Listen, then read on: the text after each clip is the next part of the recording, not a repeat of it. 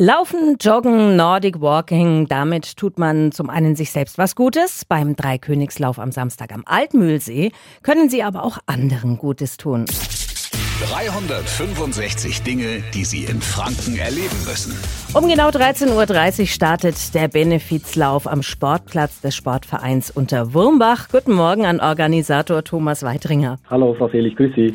Bei Ihrem Lauf, da kann ja jeder teilnehmen. Es gibt aber keine Zeitnahme, keine Anmeldung und auch keine Startgebühr. Wie kommen Sie denn dann überhaupt an Geld für den guten Zweck? Also der Lauf ist ganz ungezwungen. Jeder, der kommt, kann eben selber entscheiden, wie viel Geld möchte er spenden und diese Spendengelder kommen dann eins zu eins den beiden Spendenempfängern zugute. Die Spendenübergabe ist dann circa um 15.30 Uhr im Sportheim und da können sich die Teilnehmerinnen und Teilnehmer dann auch einen Einblick sich äh, gewähren, was mit den Spendengeldern dann auch passieren wird. Ja, wem genau kommen die Spenden zugute? Einmal spenden wir für Enzox Hilft. Die haben in Gunzenhausen ein Café da können praktisch benachteiligte Menschen kostenfrei Kaffee und Kuchen essen und sich auch mit Kleidungen ausstatten. Dann der zweite Spendenempfänger, also Nähen für Frühchen und Sternenkinder aus Beingries.